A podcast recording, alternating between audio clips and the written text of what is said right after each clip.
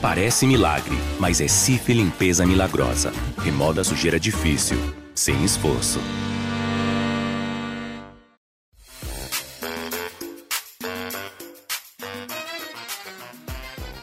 Filha de político, a senadora Simone Tebet já fez uma porção de coisas importantes. Como, por exemplo, ser a primeira prefeita mulher da sua cidade, ser a primeira vice-governadora do Mato Grosso do Sul e ser a única mulher a disputar a presidência do Senado e duas vezes. Mas nada disso teve tanta repercussão quanto o fato dela ter conseguido tirar do deputado Luiz Miranda na CPI da Covid a confissão que vai ficar na história. O senhor confirma, então, que. Foi o, o Ricardo Barros, o presidente falou. Foi Agradeço imensamente, Vossa Excelência. A cena fez Simone Tebet ser elogiada até por antigos desafetos, como o colega do MDB, Renan Calheiros. E isso numa CPI que começou com uma briga memorável em torno da participação das mulheres. A senadora promete muito mais. Se você tem maioria dentro da comissão, haja, faça. Agora é hora de dizer a verdade para o Brasil. Agora não tem recuo. Nesse episódio do Maluta On, nós falamos sobre o impeachment, fisiologismo e sobre as brigas que as mulheres têm que enfrentar para ter voz na política. Eu sou a Malu Gaspar e esse é o Maluta On. E como já está virando tradição nesse podcast, a gente gravou em dois momentos. E por isso ela gravou um áudio para a gente atualizando. Você vai ver.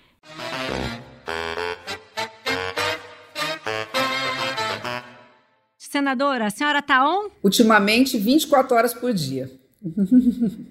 Quem é que tá off nesse Brasil, né, ultimamente, né? A gente Não pode tem. dar uns off para muitos aí, né? Se quiser, começamos pelo andar de cima.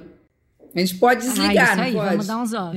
então eu vou começar, já que nós temos que começar por algum ponto, vou começar lembrando da mensagem que eu mandei para a senhora na sexta-feira à noite, depois que acabou o depoimento do Luiz Miranda, que eu escrevi que quem dera todas as minhas entrevistas terminassem assim dessa forma apoteótica, né, como terminou o depoimento do Luiz Miranda. A senhora nem se deu conta que ele tinha confessado, né? Recupera um pouco com a gente como é que foi que a senhora se ligou que ele tinha feito finalmente a confissão de que era o deputado Ricardo Barros, é. que o presidente falou. Nossa, Malu, é tão interessante que eu acho assim, eu acho que pela, acho que o universo está começando a conspirar a favor da verdade, a favor do, do Brasil nesse momento de tanta dor, de tanta turbulência, de tantos equívocos, né?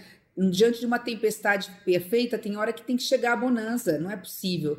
E eu acho que nós começamos a, a, virar a página da CPI. A CPI estava passando por um momento um pouco delicado, eu acho. Nós terminamos uma fase que era muito uma guerra de narrativas. Embora a gente tenha documentos, provas, testemunhas, áudios relacionados à conduta errática do governo que levou a esse número é, de mortes sem precedentes, uma verdadeira catástrofe sanitária, a gente estava virando essa página que envolvia o uso de medicação irregular, que envolvia falta de compra de vacinas e que essa omissão aconteceu levando a centenas de milhares de mortes do povo brasileiro numa guerra de versão muito, muito forte nas redes sociais. Quem é Bolsonaro é Bolsonaro, não acredita em nada do trabalho da CPI e quem não é fica torcendo para que a CPI ah, investigue o que quer que seja, não interessa se é verdade ou se é mentira. Então, como senador independente, uhum. que eu sempre busco a verdade, ora eu estou para elogiar, ora eu estou para fazer as críticas, é, eu, eu, estava sentindo assim, uma grande preocupação com, com o rumo da CPI nessa segunda fase. E não é que fomos surpreendidos. Logo no primeiro dia dessa segunda fase, diante de uma denúncia muito forte de favorecimento de empresas para compra de vacinas no Brasil, com uma série de possíveis crimes por trás, é, nós ouvimos da boca de um deputado federal, que não é normal, acusar o deputado federal. A minha sorte é que ele estava cansado e eu corri, eu estava pilhada porque eu estava muito incomodada com a fala que o presidente tinha feito em relação à jornalista Vitória Bel. Eu fui lá para fazer um desagravo. E a hora que eu cheguei, eu sento muito atrás porque eu não sou membro. O Randolph não estava na cadeira dele. Eu, vupt, Falei, agora é hora. Sentei na, bem na frente, assim, né? Eu falei, eu vou ver olho no olho a expressão corporal do deputado. E casou Deu, além de eu ver que ele, assim, eu senti que ele estava assim um pouco balançado, eu vi que o, o, o Alessandro Vieira, que faz bem aquele papel de delegado, eu falei, ele não vai conseguir tirar nada, porque pelos brios do deputado federal, ele não vai falar na base da, né, assim, da intimidação. Mas eu falei, então agora eu falar como mulher. Então, quando ele falou não posso, eu comecei a estratégia que era complementar a essa, que eu aprendi com meu pai, que ele era criminalista, de aí fazer. Então, você não quer? Tá bom, você, como quem diz, né? E eu, eu entrei nessa. Só que eu ia evoluindo já nessa fase. Olha, o senhor não quer, eu entendo, eu sou senador, eu entendo que o senhor não quer dizer, mas que o senhor sabe, o senhor sabe. Nós, né? E nós temos condições de rastrear. E ele foi e falou: como o microfone estava aberto, meu, eu escuto mais a minha voz, eu só escutei em seguida. Então eu falei: opa,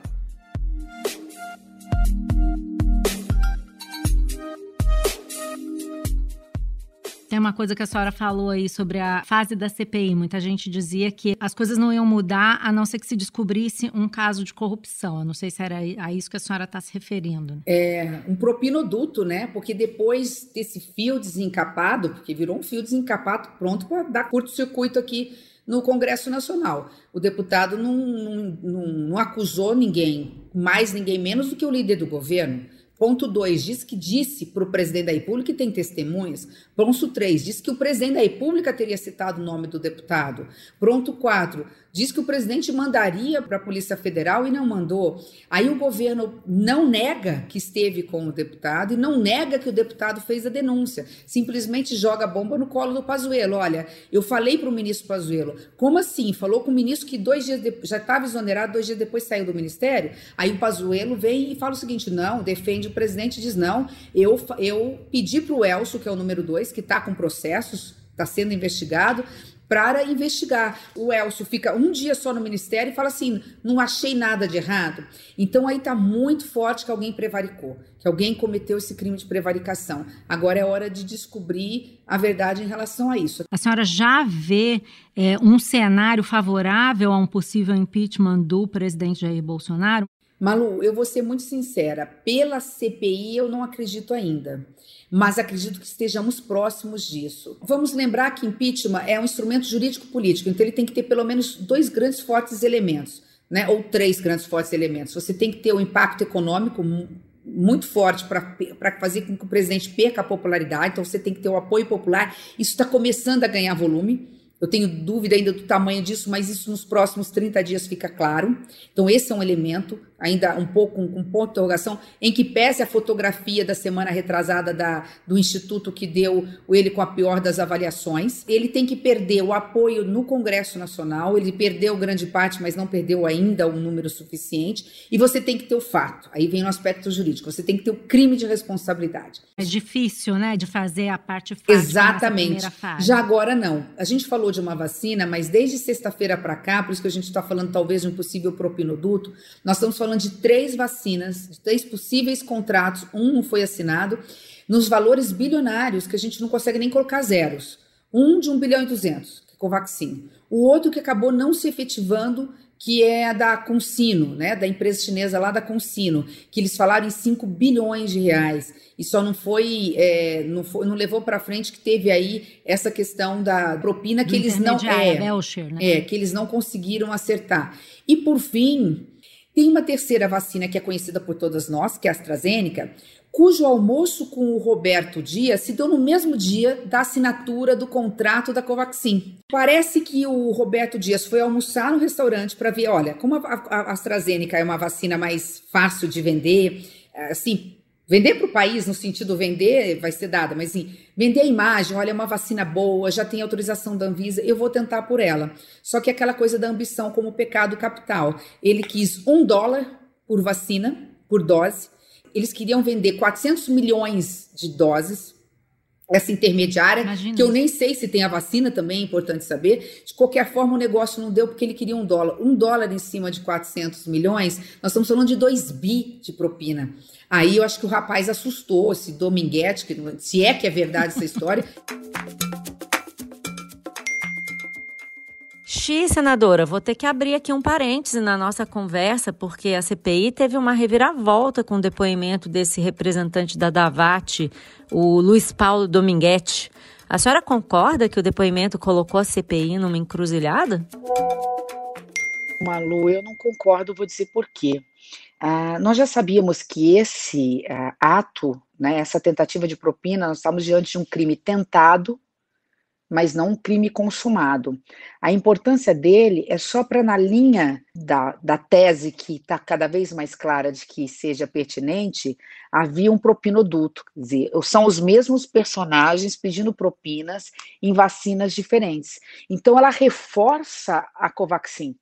Ela reforça a tese que na Covaxin houve assinatura de um contrato irregular pelas razões todas que eu já havia mencionado e que ali, na compra de vacinas, se tentou levar de novo vantagem no sentido de direcionamento em cima de uma vacina que nós sabemos nem quanto que custa, quanto que ela seria realmente sairia oficialmente no sentido de da realidade quanto iria para pagamento de propina, tanto é que por diversas vezes em notas, ora era pagamento incluindo frete, ora pagamento que não incluía frete, seguro, então, eu acho que não foi dos melhores depoimentos que aconteceu, mas ele corrobora que há um esquema forte envolvendo os mesmos personagens, envolvendo a mesma conduta delituosa, ou seja, tentativa de levar vantagem em cima de vacinas que estão faltando no braço da população brasileira.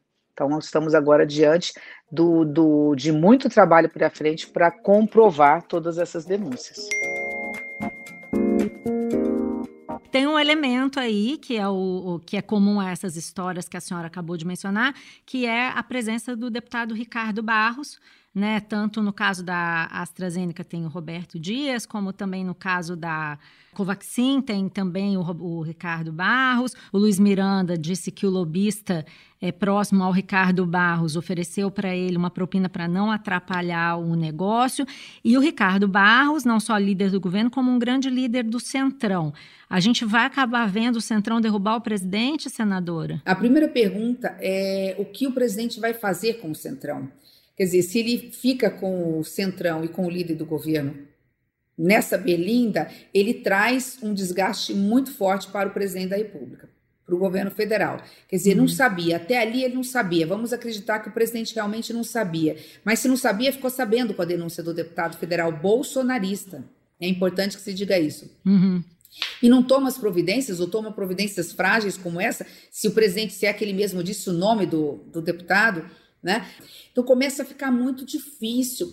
E se você for ver, o governo pela primeira vez ele, ele se calou. Né? O governo é aquele que entende que a melhor defesa é o ataque. Né? E a gente não percebeu isso. A gente percebeu sim, num primeiro momento, e talvez seja por isso o silêncio. Ele teve uma conduta errática, totalmente desequilibrada, do Onyx junto com o Elcio, é, fazendo ali toda sorte de, de erros grosseiros na política inclusive fazendo o processo inverso. Eu vou processar o servidor. Um governo que sempre diz que combate a corrupção ia abrir um processo, ia indiciar para a Polícia Federal indiciar um servidor de carreira humilde que estava denunciando um possível crime de um esquema de contrato irregular bilionário. Mas hoje ele atacou a CPI. Hoje ele falou, na, lá no, no seu estado, estado, foi a ponta porã dizer que não vai ser uma CPI formada por sete bandidos que vai tirá-lo do poder. Não consegue nos atingir. Não vai ser com mentiras ou com CPI integrada por sete bandidos que vão nos tirar daqui. É, agora cabe ao Senado fazer a defesa da instituição, acho que isso é importante. É, e não é mesmo, não é, não, não é um G7 que vai fazer isso. Né? É um relatório que vai ser votado e aprovado ou não por toda uma comissão que tem toda a legitimidade da Constituição Federal. Uma coisa que muito me interessa conversar com a senhora é sobre a composição dessa CPI. Uma coisa que eu pensei, quando eu vi ali a senhora inquirindo o deputado Luiz Miranda e também as outras senadoras, foi: e eles que não queriam deixar as mulheres participarem da CPI. A senhora se sentiu vingada em nome das suas colegas, não? Eu acho que não, Malu. Assim, primeiro, é, eu, eu, tenho que sempre reconhecer a gentileza. O presidente Omar Aziz, mesmo numa uma decisão monocrática, sem passar pelo colegiado, nos deu, nos deu voz. Nós ainda não temos vez nós não temos o direito de apresentar requerimentos, de votar, de votar relatório, de solicitar oitiva de algumas testemunhas. É, a gente tem um poder muito limitado, mas ele nos deu a voz, mesmo sem ouvir o colegiado da comissão. Óbvio que depois passou pela comissão, ninguém, depois de uma decisão do presidente da comissão, o plenário da comissão não ia voltar atrás, nos dando o direito de ter pelo menos duas senadoras na lista de inscrição logo no início. É, então, isso, isso Teve uma briga, né? Foi com o senador briga. Marcos Rogério, falou que vocês queriam botar peia no presidente Bolsonaro. Se a bancada feminina quer assento nessa comissão para agir como titulares da comissão, forme, pegue o bloco e forme um partido político e terão assento nessa comissão como membros titulares. Eu acho que esse episódio serviu para mostrar, não só para a mídia que já estava percebendo isso, principalmente para jornalistas que cobrem aqui, vocês que cobrem o Congresso Nacional, mas para mostrar à sociedade que há sim uma forma diferente de tratar a mulher em todos os, os postos na vida pública, seja na iniciativa privada, seja na vida pública, no mercado de trabalho. Então, acho que isso deu um, um holofote importante. Né? Essa fala do senador Marcos Rogério mostra isso. Se a mulher grita, ela é histérica, se ela fala baixo, ela é fraca, se ela não fala, ela é omissa, se ela resolve falar, ela está falando demais. Né? Ou se ela resolve, de repente, explicar alguma coisa, ela é professora de Deus. Então, a gente está sempre sendo cobrada, mas não é no sentido de cobrado, no, no sentido natural do debate democrático, que é uma oposição a outra situação.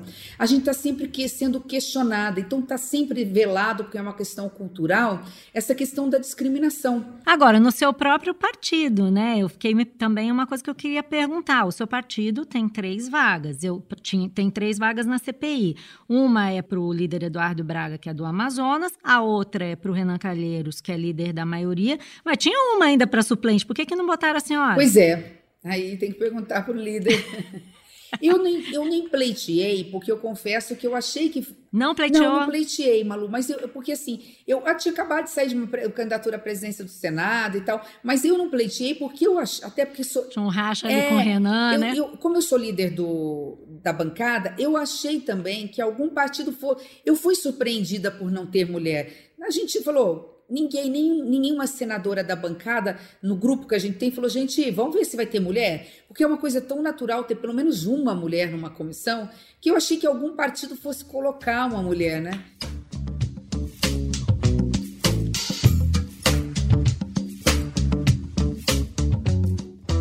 Uma coisa que eu andei perguntando também é por que, que não botaram, por exemplo, a senadora Cátia Abreu, que é do PP, um partido que tem muitas mulheres, né? É, e, e, ela é uma liderança ali também. E eu ouvi dizer que ali é que ela era considerada incontrolável. E aí, fazendo aqui as pesquisas para o podcast, também ouvi um, um, adjetivo desse em relação à senhora, que a senhora não podia ser candidata a presidente do Senado, porque a senhora era considerada incontrolável. Existe essa coisa no Senado de achar que as mulheres são tudo incontroláveis, assim? E, e, e, e é melhor, precisa controlar a mulher? É porque esse controlável que eles queriam dizer, que bom que eu não sou controlável, porque eu acho que o que eles queriam dizer em relação a isso é o que eu entendo ser uma das práticas menos republicanas e eu não, me, não sirvo para isso mesmo.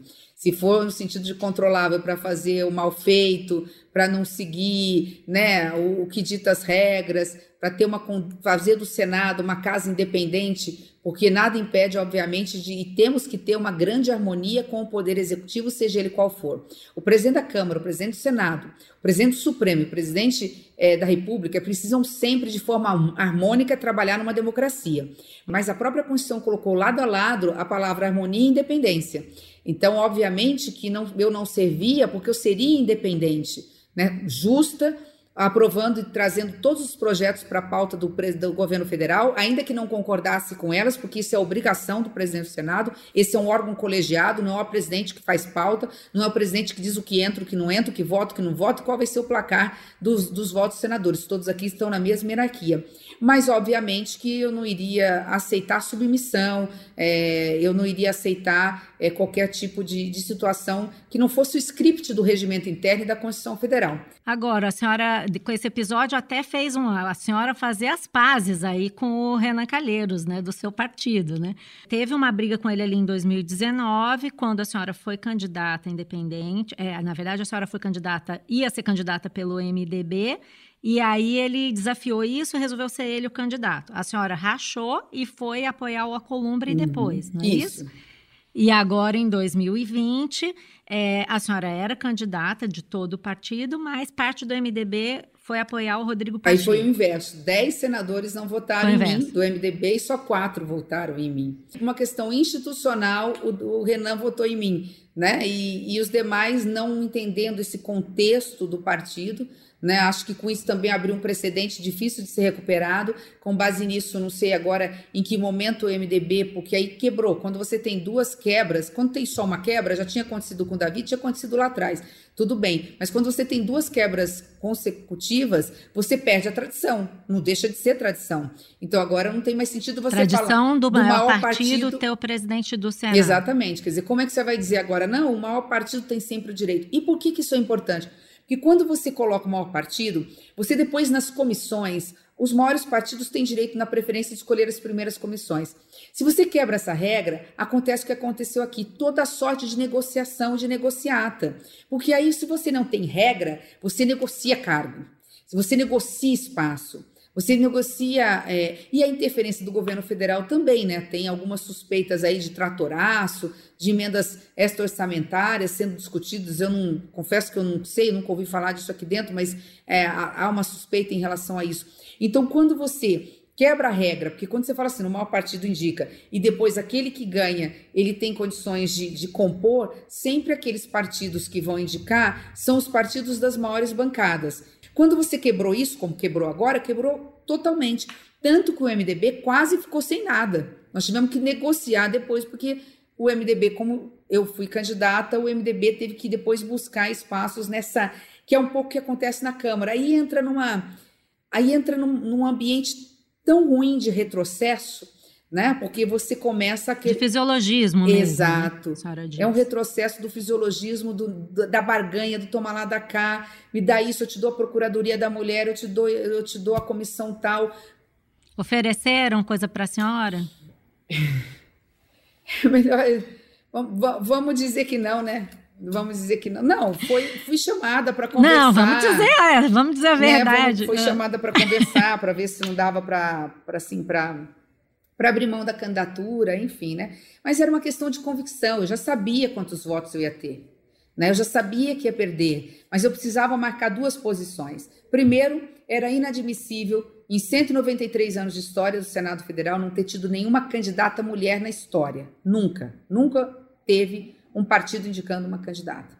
Eu falei, bom, essa barreira eu preciso, eu preciso derrubar. E segundo, uhum. porque o meu retrocesso significaria um retrocesso de, de uma postura de ideia, né? É, era, de, era é pensamento. Ali eu estava convicta do que eu estava, do que eu estava fazendo, do que eu estava defendendo. Eu estava defendendo a independência do Senado Federal. Não era possível é, senador sair daqui e conversar na Casa Civil, e oferecer isso, oferecer aquilo e falar o seguinte: Olha, esse é o meu candidato. Um presidente da República ter, é óbvio que ele pode ter preferências do partido dele, ele pode até externar isso, mas usar de alguma forma o executivo para esse tipo de, de, de, intervenção, isso é muito ruim. Todos os presidentes tinham suas preferências, pediram votos para seus candidatos na Câmara e no Senado, mas sempre teve essa, esse mínimo de divisão de atribuições. Eu que cubro política há tanto tempo, sempre ouvi falar em fisiologismo, negociações é, desse tipo que a senhora acabou de descrever em outros governos. Piorou agora? Malu, é, o fisiologismo toma lá da cá e o presidencialismo de coalizão existe desde que com a Constituição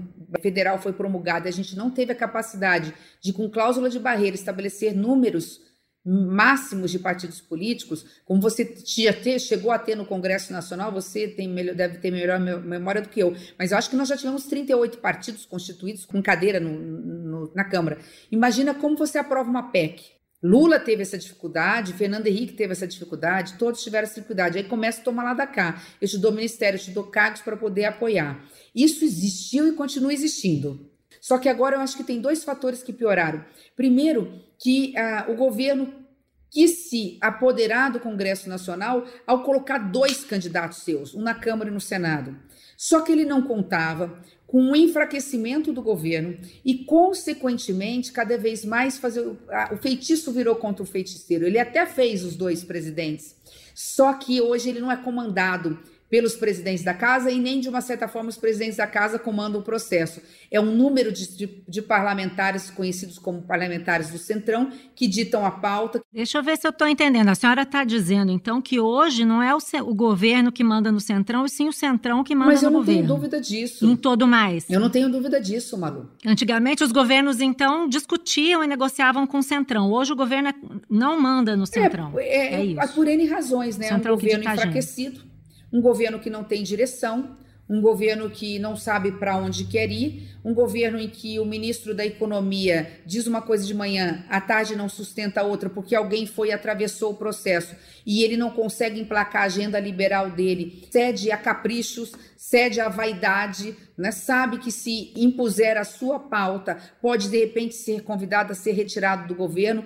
Então, por conta disso, ele, ele, ele rasga, de uma certa forma, a agenda liberal dele, o que é pior, porque assim, uma coisa é você não ser liberal. Tem alguns que acham ótimo isso. Bom, eu não sou liberal, não quero privatizações, eu não quero reforma administrativa, eu não quero isso, eu não quero aquilo. Só que agora é pior, porque você não tem nem o lado mais estatal, né, um lado mais do Estado concentrando suas atribuições, nem alguém defendendo o Estado mínimo, né? E nós não conseguimos encontrar nem o Estado necessário, que, eu, que é o que eu prego, nem mínimo, nem máximo, mas necessário. O que a gente vê é esse Estado cedendo a lobbies, interesses estritamente particulares, privados, em detrimento de uma pauta mínima de país, seja mais liberal, seja menos liberal.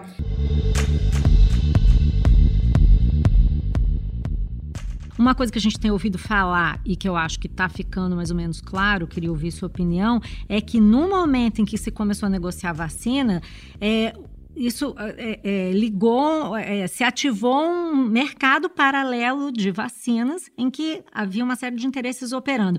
O que, que a senhora consegue ver? Esse mundo paralelo da, dos lobbies da saúde capturou o governo, é isso? É, eu entendo. Bom, esses lobbies sempre existiram e existem em qualquer lugar, em qualquer gestão pública. É iniciativa privada, alguns não tão bem intencionados, que sabem que para venderem seu peixe precisam oferecer algo mais. Para vender o seu peixe, precisam vender benefícios, né? entregar benefícios. Entregar, vamos no português muito claro, algum tipo de favorecimento ilegal, favorecimento financeiro ilegal, que em alguns casos a gente chama de propina. Então, quando o governo acordou no final do ano e viu que não tinha mais vacinas para comprar, porque se tivesse feito seu dever de casa com a Pfizer, que mandou mais de 50 e-mails que não foram respondidos e não teríamos esse tipo de problema, que teríamos excesso de vacinas, quando o governo viu que tinha falta e o mercado privado também viu, falou: bom, agora é a hora de eu entrar, eu consigo comprar ou trazer vacinas para o Brasil. E procuraram as pessoas certas, ou melhor, as pessoas erradas né? Procuraram aquelas pessoas. depende do objetivo, é, né? Depende, depende Certos do, conforme do ponto de vista, né? o propinoduto, verdadeiro ou falso, vai ser investigado. Ele está acontecendo e está sendo tem que ser investigado porque pode estar acontecendo dentro do Ministério da Saúde. No ministério que foi militarizado, porque dizia o seguinte: os militares não são corruptos, não aceitam assédio, e com transparência nós vamos mudar essa história dentro dos ministérios falam de um tenente-coronel, Alex Marinho, falam do Elcio Franco, também militar. Pazuello, que pode não ter aí nenhuma participação General. direta, mas é, era o chefe de todos eles, no mínimo houve ali alguma omissão. Então, assim, veja a situação realmente do governo muito difícil, Vai depender muito da capacidade também da CPI de baixar um pouco a, a fogueira das vaidades, baixar essa fervura de só querer estar em rede nacional, de saber fazer as perguntas certas nas hora, na hora certa. A comissão precisa ter disciplina, precisa ter ritmo e precisa ter foco. Ela tem que se organizar, saber sabe, separar o joio do trigo, isso aqui é só perfumaria, isso aqui só vai fazer um dia de debate, isso aqui não interessa. Se você tem maioria dentro da comissão, haja, faça. Agora é hora de dizer a verdade para o Brasil. Agora não tem recuo. Eu diria que é, de dois meses para cá, todos os brasileiros que morreram acima de 30 anos já poderiam estar vacinados. Então a pergunta, por que não estão e de quem é a culpa? Então sim, o foco principal agora é, são os contratos da vacina, eles foram legítimos ou foram fraudulentos, quem levou vantagem, houve tráfico de influência, houve advocacia administrativa, houve pre prevaricação, houve peculato, houve corrupção. O que é que aconteceu que nós não temos o povo brasileiro ainda vacinado é, pelo menos, como eu disse, na sua grande maioria. E com tudo isso, a senhora ainda se intitula independente? Porque o seu discurso é, aí está de oposição. Eu sou independente, Malu, porque assim, ah, os projetos, eu não vou me negar a votar os projetos do governo federal que entendo serem relevantes para o país, né? É, eu tenho uma agenda um pouco mais liberal na economia, embora nunca tive é, esse conservadorismo na pauta de costumes, sou contra o armamento da população, sempre fui. É, tentei criminalizar a homofobia na presença da CCJ, a gente estava engatilhado, tudo bonitinho. Falei: ó, daqui uma semana o Supremo vai fazer o dever que é nosso. Avisei todo mundo, conversei, mas veio aí um lobby muito grande, mais conservadores, nós não conseguimos avançar. Então, eu não sou governo, nunca fui por conta dessa pauta, mas eu tenho uma identidade maior um pouco na pauta liberal. Mas não esse liberalismo enlouquecido, ensandecido, em, em, em que eu não consigo encontrar foco, eu não, eu não consigo votar algo que eu não consigo entender. Sou senador independente porque, assim, ninguém também me aceitaria na, na, na oposição, né? Essa... Porque a senhora é incontrolável. É, pode ser. É, talvez é. Vai ver que é, aí... talvez eu passei por um processo, né? Aí eu passei no processo de impeachment da Dilma, então assim não, não dá para me colocar né, nesse, nesse nesse processo de oposição. Falava em pedaladas e maquiagem fiscal em 2013 e 14 e falava da omissão da senhora presidente da República neste que é o maior escândalo da história do mundo, não só do Brasil, o tal chamado petrolão. E até porque a, a terceira via, o que, é o que a gente busca, né, a terceira via democrática, ela cumpre um pouco esse papel, né? Não estava bom no passado, não está bom no presente. Precisa tá, precisa dar certo no futuro. Então a gente não pode nem voltar no tempo. A senhora ainda acredita Oi? nessa terceira via? A senhora ainda acha que tem chance ah, de terceira Ah, mas cada via vez mais. Momento? Agora sim, cada vez mais. A pergunta é quem vai no ter segundo turno com essa terceira via. A senhora acha que o Jair Bolsonaro não vai estar no segundo turno? É eu isso? não tenho, eu não, assim, não, eu teria que, eu, eu, confesso assim que eu estou tão mergulhada aqui que eu não tenho condições de fazer uma avaliação. A gente está muito recluso por conta da pandemia, a gente perdeu o chão da rua, né, que é o contato mesmo nos bairros com as pessoas. Então a gente se baseia muito só é, em pesquisas de intenção de voto. Mas pelo andar da carruagem, o grande baluarte, a única coisa que ainda salvava, ou salva, salva por enquanto esse governo é que ele foi eleito com uma maioria esmagadora já lá no primeiro turno, porque ele surfou numa onda de uma, um governo que seria um governo de combate à corrupção. Isso deu a eleição para presidente Bolsonaro e isso sustentou, apesar de todas as sandices. E agora nós estamos percebendo que tem indícios fortes de corrupção dentro do governo. Então, se o presidente não age nesse momento, se ele não faz alguma coisa nesse momento, é óbvio que isso cai no colo dele. O problema é que ele não pode fazer, porque vamos lá no início da nossa conversa, não é, ele não controla o Congresso através do presidente da Câmara, do Senado, do Centrão. Hoje é o Centrão que está controlando o governo. Ele está ditando a pauta e está dizendo pior. Não é que está ditando a pauta, agora é hora de voltar à reforma tributária. Ele está ditando a pauta e está escrevendo o texto.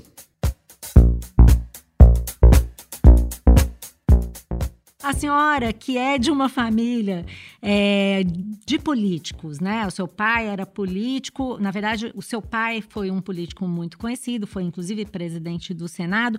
Eu queria saber se foi por isso que a senhora entrou na política, é o exemplo do seu pai. Eu estou na vida pública desde os cinco anos de idade, porque foi quando meu pai virou prefeito e aí eu obviamente perdi meu pai para né, o público, porque meu pai respirava política. Meu pai não falava assim, bom, agora eu vou desligar, vou me desligar e vou jantar com a família, ou vou passar um final de semana, ou vou, vou no cinema com... Não, meu pai falava de política e vivia política 24 horas por dia. Então eu não tinha um pai dentro de casa.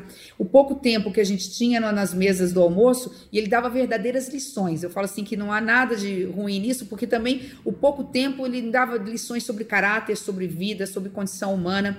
E minha mãe muito religiosa, muito daquela assim que faz milagre pelas orações. Então, acho que sim, eu sou fruto um pouco da, da religiosidade da minha mãe, com o dever cívico do meu pai. Minha mãe sempre falava o seguinte: minha filha, a gente tem tudo.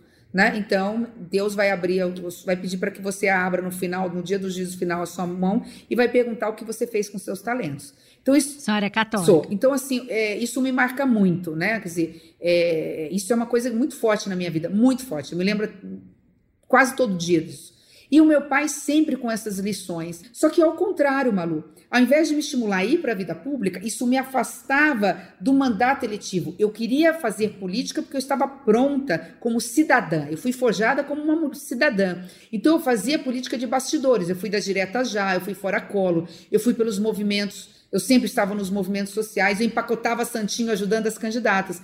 Quem me impulsionou foi meu pai, depois de ter ouvido muita gente dizer para ele: Olha, sua filha daria uma excelente política porque ela é uma professora de direito público, ela dá aula sobre administração pública e ela é considerada uma das melhores professoras das universidades onde ela dá aula. E eu, e eu resisti quatro anos, porque eu falava assim: Imagina, o homem público da, da, da minha família é meu pai. E eu falei: Tá bom, vamos experimentar. E eu virei deputada estadual. Quando eu virei deputada estadual, eu só fiquei dois anos. Porque meu pai falou assim, filha, é, ele sempre falava que nunca queria morrer sem voltar a ser prefeito da cidade em que ele nasceu. Era uma forma de, assim, né, de acalentar o coração dele, nunca iria acontecer. E ele falou assim, filha, a gente sempre perde lá na, na nossa cidade, eu sempre perco, eu sempre apoio um candidato, esse candidato perde. Eu não gostaria de terminar minha vida pública sem, sem ver me ver prefeito. Eu queria que você fosse candidato a prefeito da cidade em que você nasceu, que nós nascemos.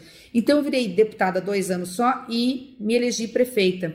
Eu, de alguma forma, acho que se eu entrei para a vida pública, é de alguma forma para realizar o grande sonho do meu pai, por outras razões, mas através da filha, de estar na cadeira de prefeita da cidade em que nós nascemos.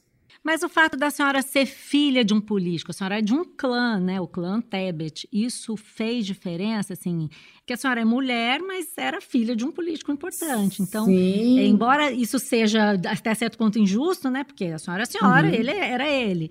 A mulher precisa de um clã para subir?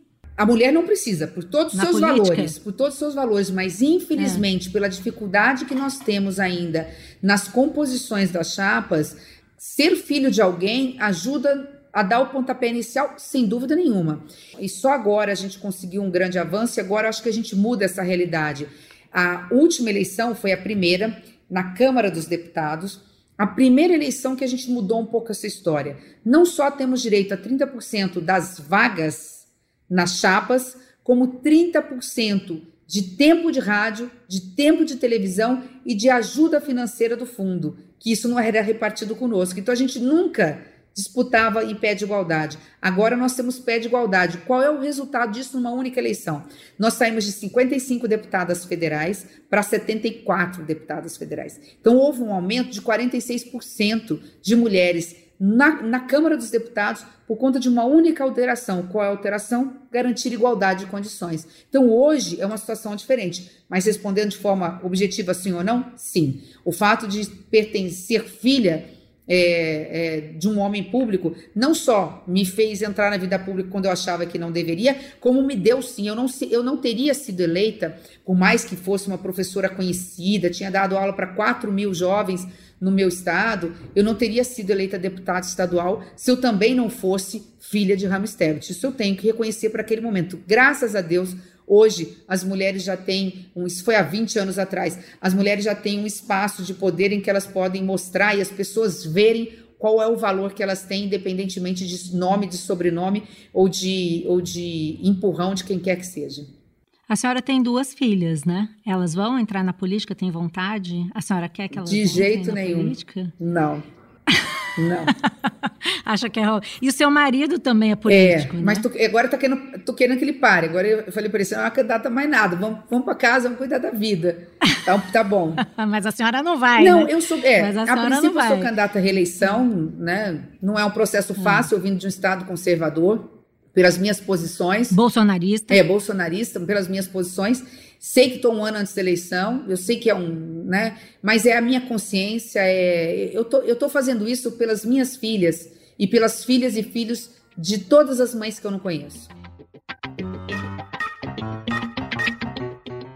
Bom, agradeço a sua presença no Luta On. Ótima conversa. Eu, por mim, ficava perguntando aqui um monte de fofoca, mas a gente vai ter que encerrar, porque eu sei que a senhora tem mil articulações para fazer aí, né? A senhora continua on, mas a gente para por aqui. Obrigada, foi um prazer. Obrigada, Malu. Que bom que o sobrenome hoje da mulher brasileira é coragem. Nós temos coragem, isso não nos falta. Grande abraço, obrigada. Esse foi o Luta On Esse episódio teve a direção de Luciana Malini, edição do Vitor Carvalho, captação de áudio do Maurício Belli, produção de Johan Heller e Mariana Carneiro e o desenvolvimento da Ampere Podcasts. Eu sou a Malu Gaspar e encontro você no próximo episódio.